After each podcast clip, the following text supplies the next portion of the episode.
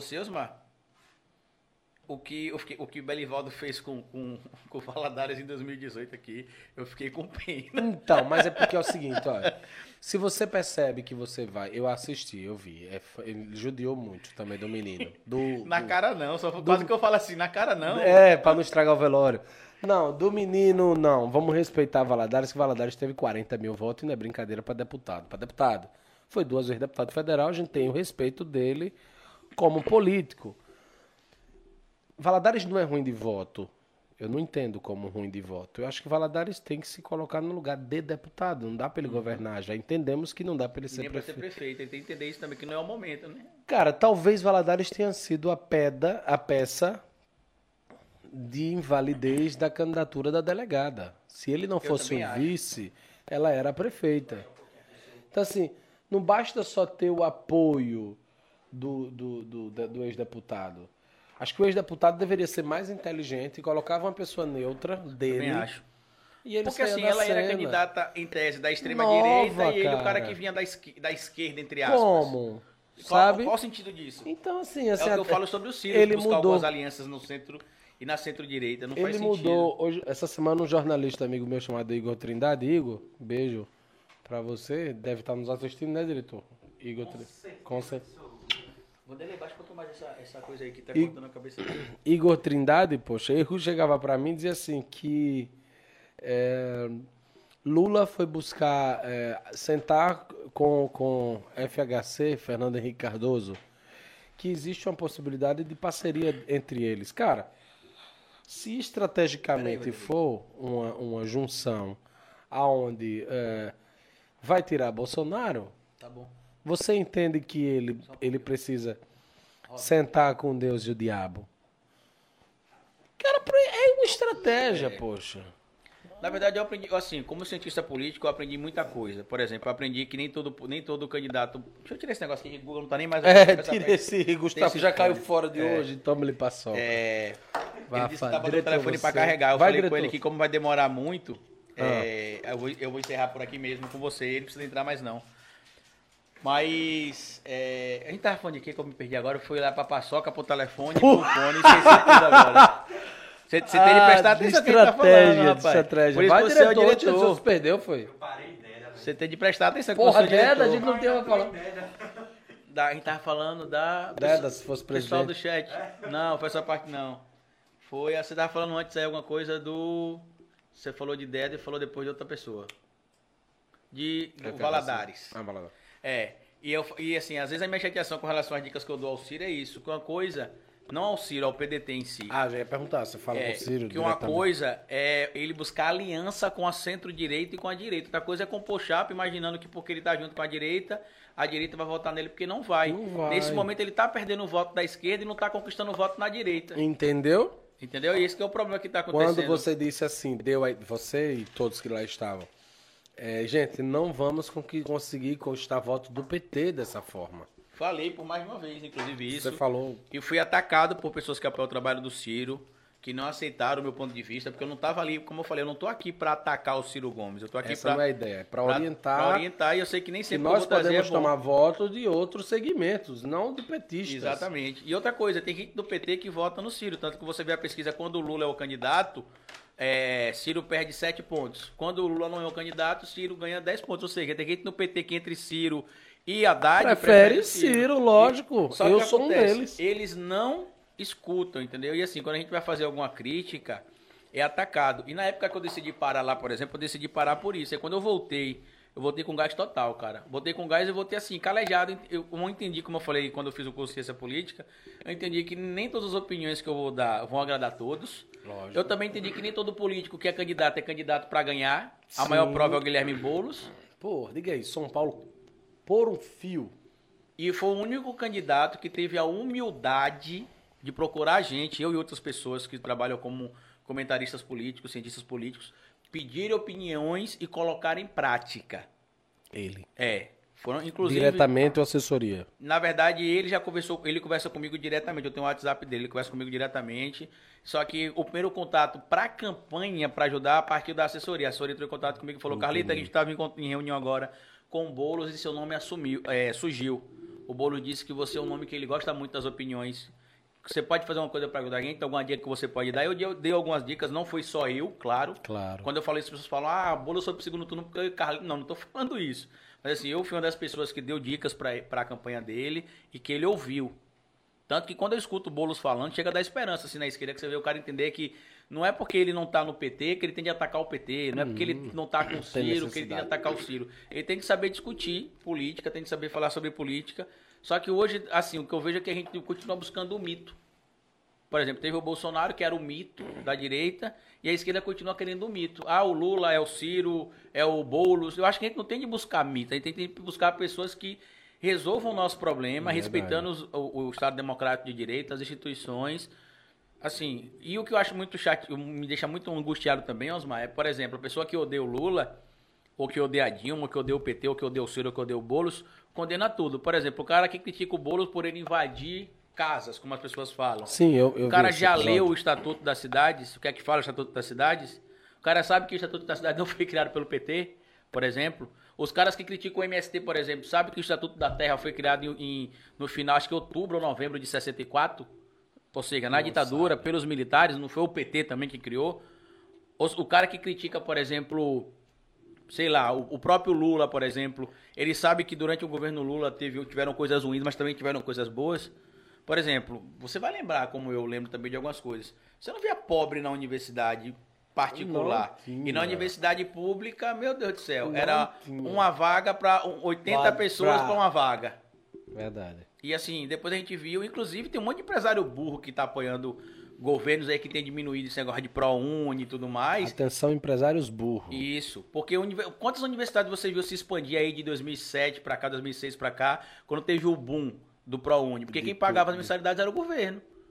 E agora? Tem um monte de universidade aí que você, quantos já você consegue fechar aqui? Verdade. Aqui tem a UVA, que eu lembro que fechou, a Universidade do Vale do Acaraú fechou, aqui em Sergipe. Fechou. Né? A universidade fechou. Olha, tem várias. É. Por quê? Porque não tem dinheiro, o dinheiro vinha do governo federal que pagava as mensalidades.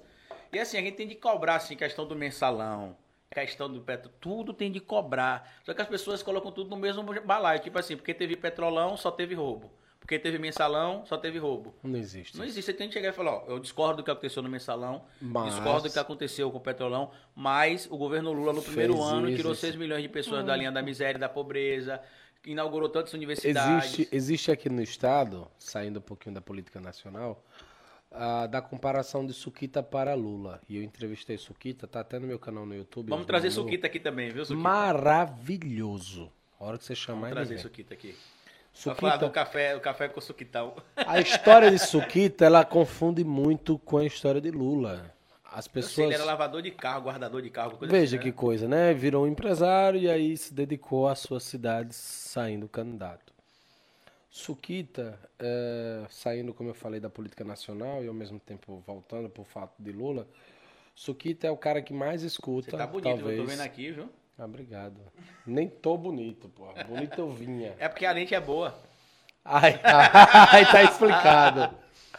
Suquita, diziam-se lá em Capela e todo o estado que roubou, mas ele fez, né? E aí a gente volta para a política nacional.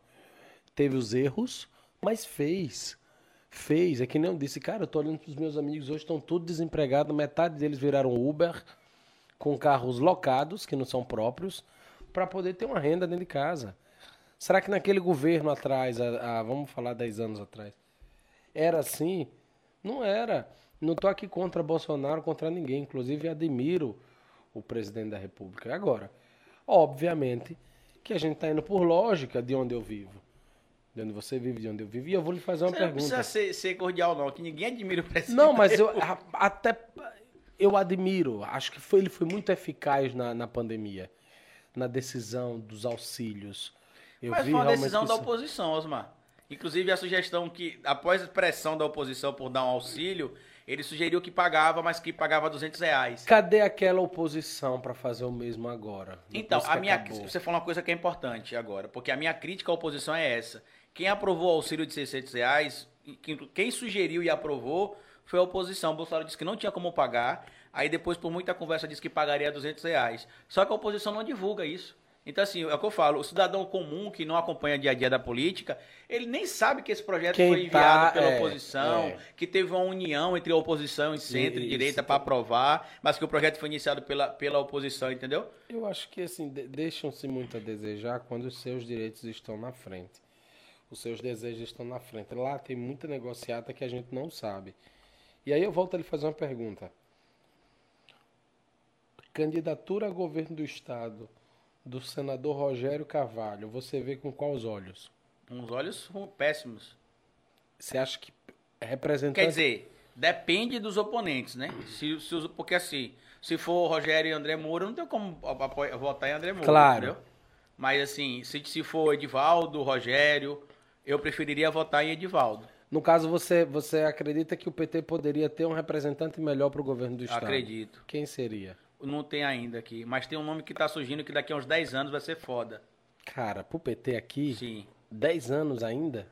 Não, para concorrer a governo do estado, ele vai ter outros cargos antes, Eu posso, mas para chegar ao governo do aqui, estado, não? pode?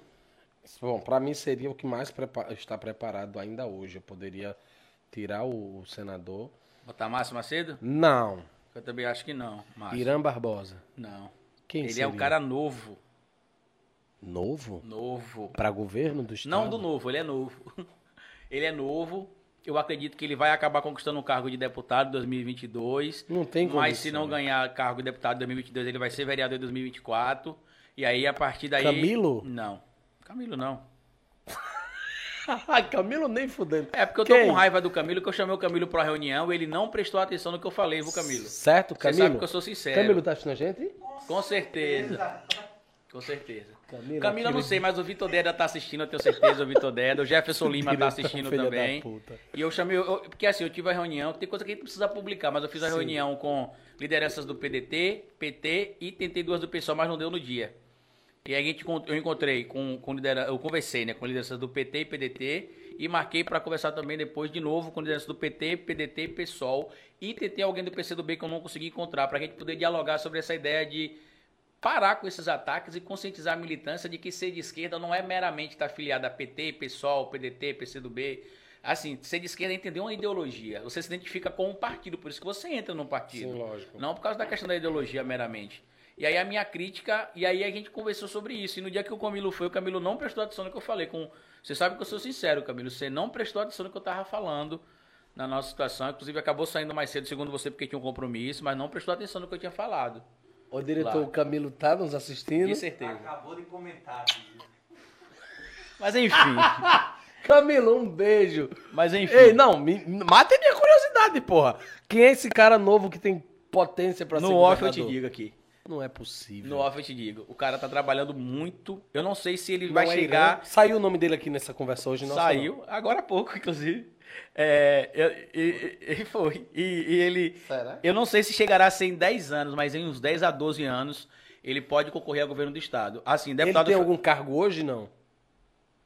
No off eu te falo. Ele, acho que ele tem no partido, mas não tem mandato. Ele tem mandato, não? No off eu te Eu falo. já sei quem é. No, no off eu te falo. Mas enfim, eu queria agradecer ao pessoal que tá aqui. Acompanhando o nosso, nosso comentário, o nosso bate-papo aqui. Hoje acho que foi a nossa maior, a, a nossa maior live, né? A gente fez uma de 1 hora e 40. Essa eu acho que foi 2 horas e 5. Não foi, não. 2 horas e um pouquinho foi. Foi? Duas horas, duas horas e Vai, cinco, mais diretor. ou menos, a gente bateu o papo aqui. Foi. Já tem duas horas oito minutos. Pronto, Batemos vamos um encerrar porque a gente tem um toque de recolher, 22 horas aqui em Aracaju, Verdade. né?